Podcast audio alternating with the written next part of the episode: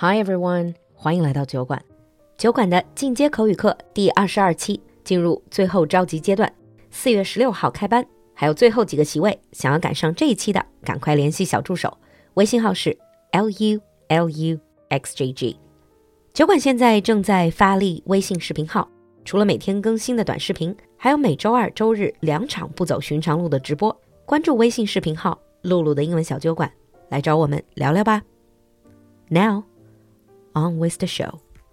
Hi everyone, and welcome back to your favorite segment Across the Pond. 欢迎回来，你们最喜欢的英美大不同。Hi James. Hi Lulu. Hi everyone. Hi Alan. Hello. you just reminds me of like a groundhog or like a mole person. Thank you. Coming up. Okay, we digress. So, for those of you who are not familiar with this segment, we invite James and Anlan, James from America and Anlan from the UK. We are going to do a comparison in how they're dealing with different social situations. Today, our topic is drumroll please traveling abroad. Yay! Because we finally can. Yay! Any travel plans, by the way, before we start? Well, I got a list Japan, mm. Europe, America, Thailand, Southeast Asia. I can keep going. It's a long list. same here, actually. What about you, Anlan? Pretty much the same. Mm. I've already been back to the UK once. I'm going to go back again in the summer, but I'm hoping to go to Southeast Asia. Mm. Okay, so this should be right up your alley. Question one. You've gone to paradise. This could be any sort of tropical islands or whatever you, you like. But for the week you are there, it rains constantly for the first time in years. What would you do? Or how would you react? Being American? I've got two pina coladas, one for each hand. I'm going to make the best of it. You know, we're still in paradise, and I, they got the bar still open. Don't admit defeat. Just keep going. Would you still like venture out when it's like pouring down with rain? Yes. Like it's like either I spent all this money to come here. It's like it's warm. It's only wet. Be either this or jump in the ocean. So, eh. I see.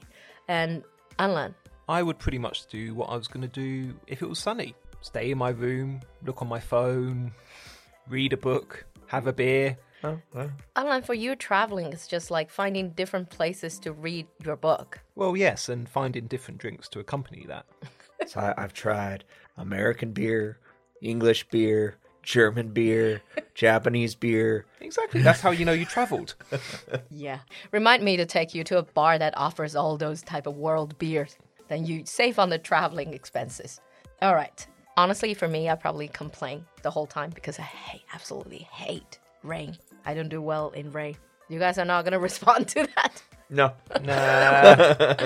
all right. Question two you arrive at the Beach View Pleasure Resort, 什么海景房、海景度假村, only to discover your mosquito-infested room faces a charming brick wall. Being American, I mean, it is the most amazing brick wall I've ever seen in my life.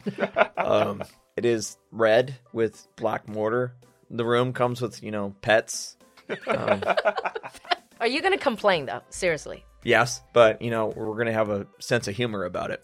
Oh, okay. But wouldn't you be angry that you paid for Beach View Pleasure Resort? Yes, most Americans would be quite upset, but they would also be really bemused.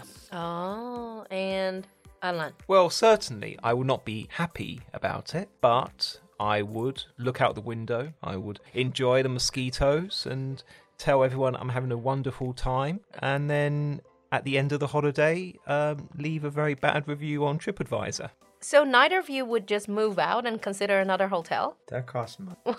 and we already spent a lot of money on this awesome viewed hotel, and it's we can't admit defeat. Exactly, you can't surrender, or else the mosquitoes will win. Okay, next question. Ah, now this, I'm assuming is going to be different for the two of you. So you go down for breakfast in the hotel to discover bountiful buffet of every type of cuisine imaginable. 早餐什么都有啊，世界各地的美食.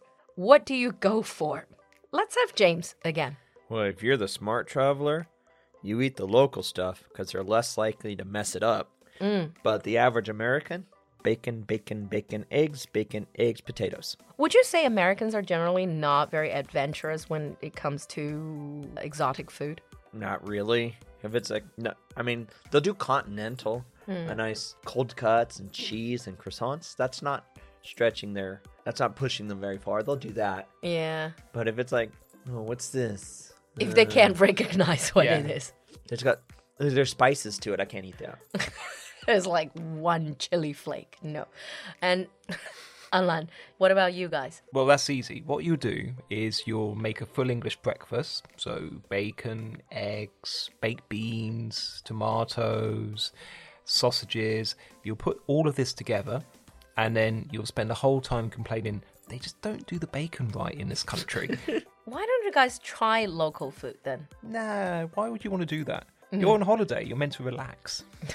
Yeah. Honestly, I think some British people, I'm not trying to stereotype everybody, but I think, you know, you guys do tend to do that. And then sort of like complain about the food that you're so used to at home not getting made to its perfection in an exotic land. Absolutely. I always remember my nan. She refused to go to a foreign country because she was worried she couldn't get a cup of tea. Okay. All right.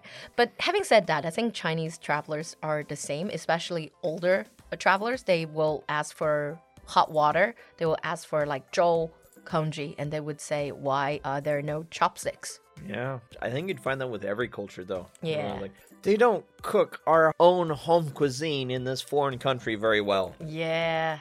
I'm not naming names, but some other countries are much worse when it comes to this. Germany. yeah. Anyhow, question four. So you're in Spain. Have you guys been to Spain? I have not. I stopped off at the airport in Spain once. Okay. So you're left alone in a Spanish supermarket. You got 100 euros and a task of filling the trolley with essentials. What are some of the essentials you're going to get in this Spanish supermarket? Alan.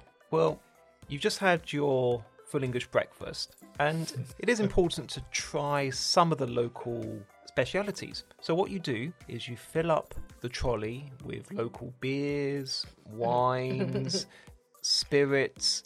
You put them all in the trolley, and you might get a bar of chocolate so you don't go hungry, and then you will pay. I think this says more about you. And James, I'm sensing roughly the same theme. Yeah, except they'd complain that the beer's not cold. It's like, what do you mean the supermarket doesn't sell cold beer? I need to drink it now. Oh, so beer is always, always cold. Oh yeah, It should in- always be cold. In America, you can any supermarket in America, every convenience store always sells cold beer. Cold beer. Mm. Can I ask you guys though, if you jump out of your alcoholic selves and then just think about average American or average British, what do you think they're gonna get like in a foreign land? What are some of the things that make them feel like this is the sort of like routine needs, routine essentials? Meat, cheese, and crackers. Oh, yeah, you have no problem getting that in Spain. And you? Well, I just told you local beers, wines, spirits.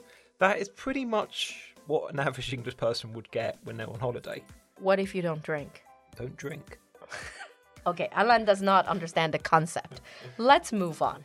Your hotel television has a wide variety of channels, from news, sports to documentaries and adult viewing. So, what to watch? Let's start with Alan. I know you watch BBC. I'll be really thankful though to have BBC News.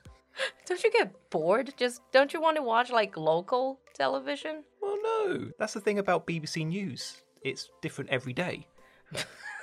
Okay. I think that's the same for most news channels. I mean, they have it on rotation anyway, so it's like in a loop. You just constantly you can Well, watch yeah. it 24/7. Yeah, well, exactly. And James Well, definitely wouldn't be the adult viewing because that's what the internet is for. Uh, for free. uh, sports most likely, but then they'll be like, "Where's the baseball?"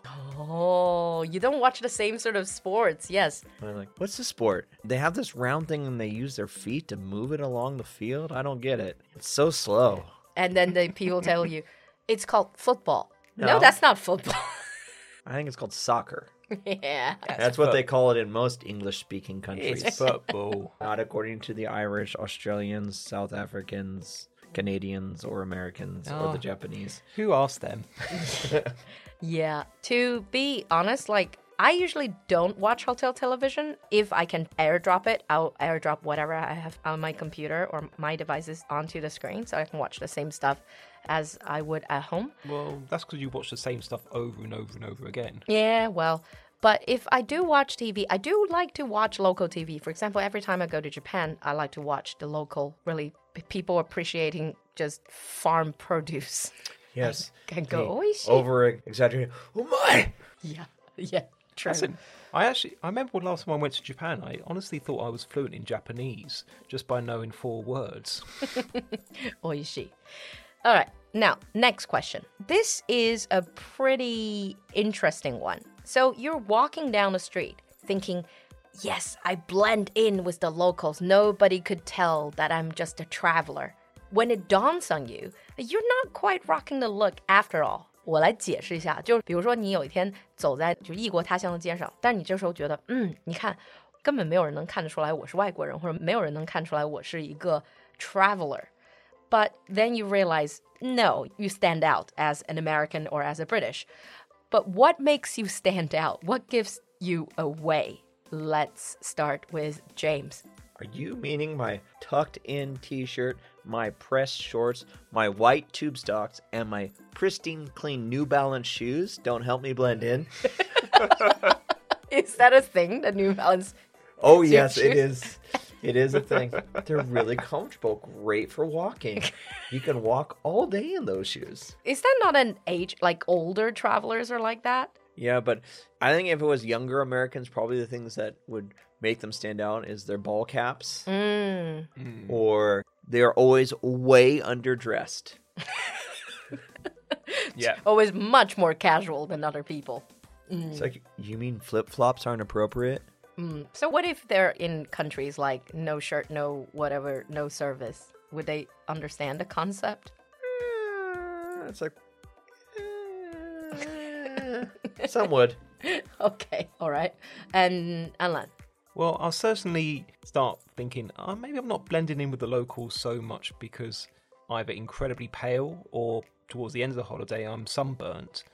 And also, English people, when they go on holiday and they go abroad, they have this kind of very embarrassed walk. So it's obvious that you don't really fit in, you don't understand what's going on, mm. and really just don't want to do anything wrong. So you basically shuffle around like you're a spy, just try to avoid any eye contact or any interactions whatsoever. So you're like the direct opposite to the Americans because they just feel too comfortable in whatever they're wearing, and you guys just not feel comfortable. oh, all. not at all. Oh, okay.